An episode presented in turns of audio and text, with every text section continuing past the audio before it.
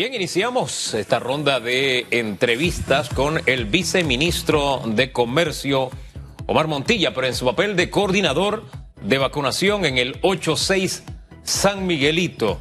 Don Omar, buen día. Buen día, Hugo, buen día, eh, Susan también y a todos los televidentes. Eh, muchas gracias por la oportunidad de poder eh, hablarle un poco de cuál ha sido la experiencia del pilotaje en San Miguelito.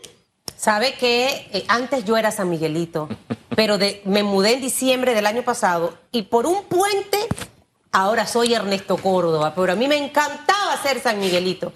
El sábado tuve que acompañar a alguien a colocarse la vacuna de la familia eh, y mire, me sorprendió la organización. Eh, está en la escuela de la vía principal de San Antonio, donde está una iglesia, ahorita se me acaba de olvidar el nombre. A la Perdón, esa misma. Ameglio, esa misma. Fue rápido, los 15 minutos que tuvo que esperar para, para que la vacuna hiciera su efecto, eh, ahí con su tarjetita, le toca en abril, fecha tal. Eh, en la tarde sí vi a alguien escribir que su mamá había ido, me parece que era la mamá de un colega periodista y que se habían acabado las vacunas, pero yo puedo dar fe, muchos rostros alegres Señor Montilla, me encantaba ver a los viejitos. Yo decía, quiero tener una cámara y un micrófono. Aquí es donde están las historias. Usted veía una cantidad de reacciones. Había gente que llegaba hasta sola a colocarse la vacuna. Eh, este proceso, cómo se está dando, eh, están apostados, todos los funcionarios están como colaborando, están trabajando, no sé si tiempo extra, para que la logística esté bien. Háblenos un poco de eso, señor Montilla. Sí, eh, primero quiero felicitar a todas las mujeres en el Día Internacional de las Mujeres. Eh, sin embargo, la organización en San Miguelito eh, se dio hace un mes, antes de iniciar el proceso propio de la vacunación, alineando los equipos. Nosotros hemos trabajado como un equipo de gobierno y también hemos invitado a las autoridades locales y tenemos que felicitar a cada uno de los representantes de corregimiento que han hecho su labor a los directores también de las entidades gubernamentales en San Miguelito, a los clubes cívicos, a la Policía Nacional o Fuerza Seguridad Conjunta, que entre todos hemos hecho una gran labor. Eh, esa organización iniciaba por la recepción de las personas una vez llegaban a la escuela. Si la persona tenía dificultad de movilidad, hay sillas de rueda. Luego de eso se verificaba a la persona si le tocaba el día y la hora y pasaban a una sala de espera en donde cuando habían seis personas, porque los viales tienen hasta para seis vacunas, ingresaban eh, juntos seis personas, le aplicaban la vacuna, pasaban a un salón de post vacuna eh, y si en 15 minutos no tenían una reacción alérgica eh, a la vacuna, entonces se le daba de alta para que pudiesen movilizarse hacia su casa. La organización ha sido básicamente muy buena, eh, para no decir, eh, ser un poquito eh, comedido y no decir excelente, pero ha sido muy buena en los nueve corregimientos, en los 19 planteles. y la verdad que todavía hacemos el llamado para toda persona que viva en San Miguelito, que tenga 60 años y más, que se apersone a los planteles para que pueda ser vacunado y que no estén con ese mito de que la vacuna trae un chip o que le va a salir un dedo de más o que la, oreja se le va a virar. Nada de eso ha sucedido. Ya se han vacunado a los policías, a las enfermeras, a los doctores y ahora a la población de San Miguelito que tiene más de 60 años. Hay algo que me llama la atención antes de entrar en algunas, porque usted dice que bueno el proceso, y yo tengo que coincidir que sí, pero hubo algunas situaciones que hay que explicarlas. Pero antes de entrar en ellas, hay algo que me llama la atención. Usted es viceministro de Comercio Interior. Estamos en este momento ante las consecuencias de una crisis sin precedentes, es decir, las consecuencias en lo económico, por ejemplo, no tienen precedentes. Ahí entrevistamos al señor Guillermo Chapman y nos abría los ojos de las consecuencias económicas que trae la pandemia. Y wow, hay que tomar medidas sin precedentes. Entonces yo me quedo pensando, ¿cómo es que tengo funcionarios que tienen que estar 24/7 24-7 metidos en el tema de cómo reactivamos la economía, de cómo atraemos más inversión, que a propósito él dijo, no, viene, no entrar mejor inversión mientras no tengamos una buena imagen y tenemos pésima imagen. Y por ahí nos vamos, ¿no? Es como yo tengo un funcionario que lo requiero 24-7 atendiendo el tema de Comercio coordinando algo tan complejo como es la vacunación. ¿Cómo usted hace para disociarse, para dividir su tiempo y cumplir con, el 800, con los 800 puntos para tomar la, referencia de la calificación de los médicos, este, para cumplir con 800 puntos, es decir, con excelencia las dos tareas, señor Montilla? Ok, Hugo, eh, muy fácil, sin abandonar eh, mis tareas dentro del ministerio. Yo soy el viceministro de Comercio Interior. Eh, nosotros básicamente hemos estado en diversas reuniones con todos los gremios, con la Cámara de Comercio, Sindicato de Industriales, con todos, con todos los gremios, buscando la forma de cómo eh, hacer ese clip para que la reactivación eh, sea un tema de todos y no solamente sea una planificación del gobierno, sino tomando en cuenta también los diferentes aspectos eh, económicos y también de la empresa privada como recomendación. Sin embargo, nosotros sí le podemos decir a cada uno de los panameños que en el Ministerio de Comercio e Industria hay un equipo de trabajo, hay un equipo conformado por el ministro Ramón Martínez, que es el líder por el viceministro Juan Carlos Sosa, que se encarga de la parte exterior, y mi persona, eh, que vemos el tema eh, de comercio interior. Nosotros, a través eh, de Panamá Emprende, acabamos de lanzar el portal de la versión 2.5 con todo un esquema de trabajo también alineado con directores que nos reunimos todos los lunes, desayunamos, tiramos las estrategias y buscamos la forma de cómo compenetrarnos en la búsqueda del levantamiento también de esa inversión tan importante para el país. Y por eso digo, es un equipo de gobierno, un equipo de trabajo y que el, presidente de una u otra forma nos ha confiado no solamente el tema de la vacuna, el tema también de Panamá Solidario, el tema de los bonos, por el nivel de organización que logramos hacer en cada una de las responsabilidades que nos ponen a nosotros en diferentes aspectos de la vida nacional. Mire, señor Montilla, en el Día de la Mujer, usted sabe que las mujeres somos multitasking. Hacemos el arroz, lavamos la ropa, limpiamos la casa, atendemos los chiquillos, atendemos el marido y atendemos el trabajo.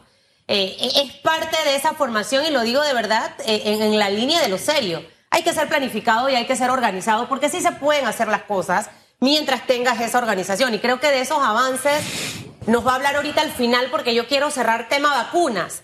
Eh, ¿Terminan con San Miguelito hoy o mañana o el miércoles que ya arranca el 8-8? Y si culminan San Miguelito eh, abarcando toda la población, los 57 mil y tantos adultos mayores que tenían que vacunarse, o va a quedar un porcentaje allí pendiente, y cómo hará esa persona que quedó pendiente para vacunarse van a estar igual habilitadas las escuelas para que esa parte no las pueda explicar. Sí, hasta el día de ayer se han vacunado 4.024 personas. Eso arroja eh, un porcentaje alrededor del 90% de las vacunas que se debiesen aplicar en San Miguelito. Y tenemos que aclarar también eso de que en San Miguelito se estaban perdiendo las vacunas, empezaron a migrar personas de San Francisco, de Costa del Este, vehículos que en su vida habían transitado por San Miguelito, lo vimos desfilar. Eh, hacemos un llamado para que de forma responsable podamos esperar el turno que nos corresponde a cada uno. En este momento es el segmento arriba de 60 años, personas que vivan en San Miguelito y que cada uno espere eh, su, su, área. Eh, la vacunación va a continuar hoy hasta las 6 de la tarde eh, y mañana hasta el mediodía, porque habilitamos un quinto día para esas personas que quedaron rezagadas, producto de que se han podido ir a, vivir eh, temporalmente por el tema de la pandemia con un hijo a otro lugar, o simplemente también se han mudado, porque las personas han estado mirando por el tema de, de los alquileres y de repente dejaron de pagar un alquiler y se han ido para otros lugares. Entonces, todos esos aspectos se han tomado en cuenta, eh, pero ellos van a tener que después hacer la inscripción eh, porque el, corte de esta primera fase es hasta mañana al mediodía. Después de eso, si no se lograron vacunar, van a tener que inscribirse y cuando venga la segunda fase, que son personas de 59 años para abajo con eh, discapacidad o enfermedades, enfermedades crónicas, también van a ser en cuenta o si se inscriben en el lugar donde ellos están en momento habitando. Importante destacar que es como caminar a, y masticar chicle a la no vez. Te escucho, Hugo. ¿Ahora no sí me está escuchando? Hugo, no te escucho. ¿Ahora sí me escucha? ¿Ahora sí? ¿No me ¿Y escucha? A mí, a mí me escucha. No les escucho. Hay como una mala comunicación entre interna. A ver, ¿Ahora? ahí estamos, ¿sí? Ahora sí. Ahora sí.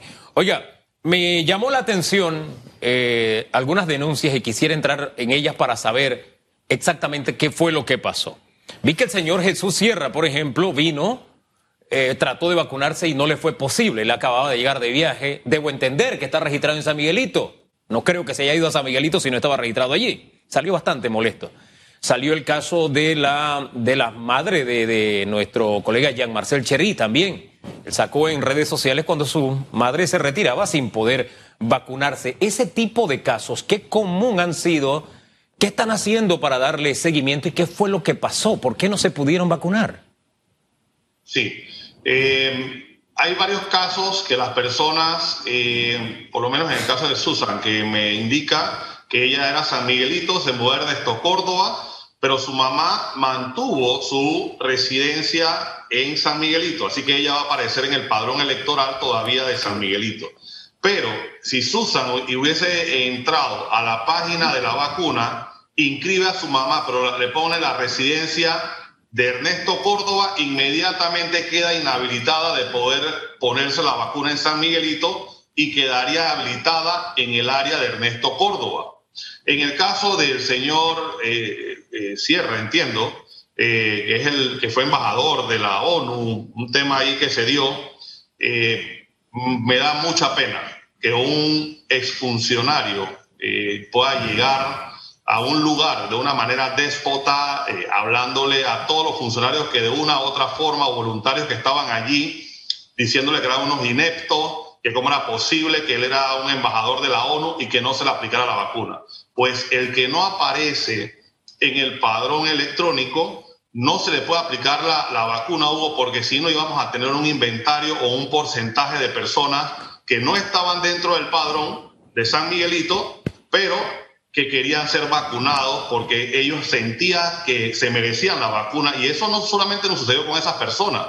Hubieron personas que llegaron allí eh, de, de apellidos muy reconocidos y lo que nos decían a todos los funcionarios era de que ellos tenían el derecho de la vacuna porque ellos eran los que pagaban los impuestos y no la gente de San Miguelito. O sea, nos tuvimos que, que tuvimos que soportar todo tipo de insultos, todo tipo de vejámenes que no creo que es la tonalidad con la cual uno pueda llegar a un lugar a pretender ponerse una vacuna que es el derecho de todos, pero en este momento estaba segmentado para 57.630 personas de San Miguelito. Así que el registro es como las páginas amarillas, el que no está en el registro no existe, debo entenderlo así. eh, Debo entender entonces que la madre de Jean Marcel, que toda una vida de vida en San Miguelito, no estaba registrada en San Miguelito. Puede Y, ser. y a lo que le haya pasado. No sé, explíquele usted. No estaba ya registrada en San Miguelito. Puede ser que vivió toda la vida en San Miguelito, pero en este momento no aparecía registrada. Ajá. Eh, te pongo el ejemplo de sus colegas, eh, los casis. Eh, Sí. Uno llevó a la suegra, otro llevó a la madre. Y ellos son vivo ejemplo de que sí se aplicó, y Susan, que hace un momento también dijo que llevó a su mamá y no hubo ningún problema. Todo el que aparecía registrado eh, tenía el derecho a la vacuna porque la vacuna es para todos los panameños. ¿Se acabaron o no se acabaron las vacunas al finalizar el viernes? Era una de las cosas. Ojo, no fue mi mamá la que se vacunó, ella le toca el viernes y a mi papá le toca el martes. Usted verá el despliegue en mis redes. Eso para calmar a la gente que Sí. dice, que ahora le voy a preguntar de eso también, ministro, eh, que la vacuna es mala. Dígame una cosa, ¿se acabaron o no se acabaron las vacunas el viernes? ¿O lo que había en stock estaba allí y hasta quedaron probablemente, porque usted me habla de un 90% de esos 57.630 que tenían que vacunarse? eh, y si hoy es lunes y hasta ayer el 90%, pienso yo que habían vacunas. ¿Me aclara si se acabaron o no se acabaron? Las vacunas no se acaban. Se llevan eh, alrededor de 600 vacunas eh, por escuela, en algunas 400, dependiendo del comportamiento y de la población que debe vacunarse. Por lo menos en Rufín Alfaro eh, era, es alrededor de 9 mil personas que tenían que vacunarse. Se estaban llevando básicamente 600 vacunas, pero en la medida del comportamiento de, las personas en la llegada a las escuelas, así mismo se iba solicitando vacuna. Puede ser que en un momento eh, se agotó la vacuna, pero siempre se solicita que se traiga más, porque una vez, recuerde que se descongelen, eh, porque esto tiene una cadena de frío, hay que utilizarla y lo que tenemos allí eh, es un, son viales con un valor incalculable porque es la vida de cada persona que va a depender de esa vacuna. Así que hemos sido bien celosos a través de esas recomendaciones de las enfermeras que día tras día, una vez acaba el proceso de vacunación, con todo el equipo de coordinación nos reunimos en el C5 hasta las 11 de la noche porque se hacen evaluaciones diarias. Hay cualquier cantidad de vacunas que no se han acabado. Ok, no, no se acabaron. Uno, se han perdido vacunas, eh, se dañaron porque se descongelaron. Porque también la gente pensaba es que se dañaron las vacunas en San Miguelito. Eso es una información totalmente falsa. Expliqué el proceso, que cuando se abre el vial, cuando se abre un vial es porque hay seis personas eh, ya eh, concertadas para que ingresen al salón y se puedan vacunar de seis en seis. No hay ninguna vacuna. Al final del día, si hay un vial eh, que, que, que estamos a la espera antes que sean las seis de la tarde, porque el proceso cierra a las seis, y faltan tres, cuatro personas, entonces lo que se hace es que se busca una persona de la comunidad con la característica, porque puede ser que no le toque el domingo, le tocaba el lunes o le tocaba el martes, pues tráelo también inmediatamente para que sea vacunado. No se ha perdido ninguna vacuna en San Miguel. Hombre, qué bueno. Y que busquen a gente que realmente esté en la lista, no como pasó en Veraguas que fueron a buscar copartidarios. Eso es muy importante. Qué casual, buscaron copartidarios que no estaban ahí cerquita. Y compartir muy conocido. Bueno, y se tomaron las medidas y eso hay que decirlo, se tomó la medida. Oiga, pero eh, al final importante el llamado que hizo la viceministra de paciencia, porque como usted dice, se necesita seis allí para abrir el vial, ¿verdad? Y paciencia para los que no son de San Miguelito y quieren ir a San Miguelito porque les va a llegar su momento. Yo creo que hay que insistir en ese, en ese llamado, señor viceministro.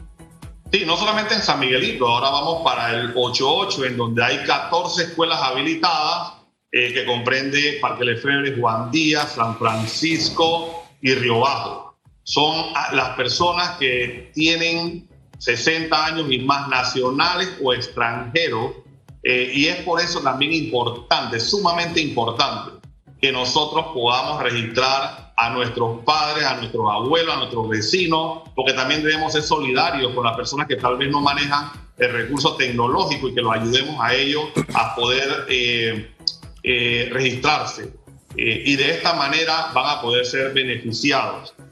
nosotros vamos a estar también instalando en diferentes áreas estos autos express para que podamos continuar con el proceso porque también no hay un registro, no hay un directorio. En Panamá nos hace falta muchos directorios, por lo menos de las personas con discapacidad. Se instaló en el, en el Parque Omar eh, un lugar eh, para vacunar a personas con discapacidad y llegaban cualquier cantidad de personas eh, que no han registrado en el SENADI, en el, en, el, en el SADI, no han registrado a sus familiares. Exhortamos a que rompamos esos mitos, a que nosotros podamos atrevernos a, demostrar que también nuestros familiares que tengan una capacidad también tienen el derecho eh, y que estén dentro de un directorio que podamos decir en Panamá existen tantas personas con discapacidad. Bueno, hay que trabajar en eso de las estadísticas, porque nosotros no tenemos número de nada, ese es un gran reto. Doctor, ayer, doctor, mire, ya le puse el cargo doctor. Bueno, eh, si va para la universidad, pase el examen con el porcentaje que, mire, eh, viceministro, la gente decía eh, en una cadena que la vacuna de Pfizer no hacía. Mire, yo ayer por, por error descargué el video. Por error, porque me lo mandó una persona que siempre me manda cosas buenas. ¿Qué le decimos a esa gente? Primero, no compartir eso, pero dígame la verdad de que esa vacuna no hace nada. Le dije al héroe nacional, ni escuches eso. Tao, lo borré. No, la vacuna lo que hace es crearte la inmunidad necesaria por si te da el virus, eh, no vayas a terminar una estadística eh, de muertos en Panamá. Y nosotros necesitamos todos, todos al final eh, vacunarnos, es como la vacuna de la influenza. y que podamos sacar el país adelante, echar y levantar la economía. Este, este, este, este, barco ya tiene que arrancar, pero necesitamos también que todos nos pongamos de acuerdo en, que, en el diseño y modelo del país que queremos a futuro y que estemos todos alineados en la búsqueda eh, del beneficio para todos los panameños. Señor viceministro, muchísimas gracias por estar esta mañana aquí en Radiografía, toda esa orientación necesaria. Que tenga buen día. Igual, gracias a ustedes.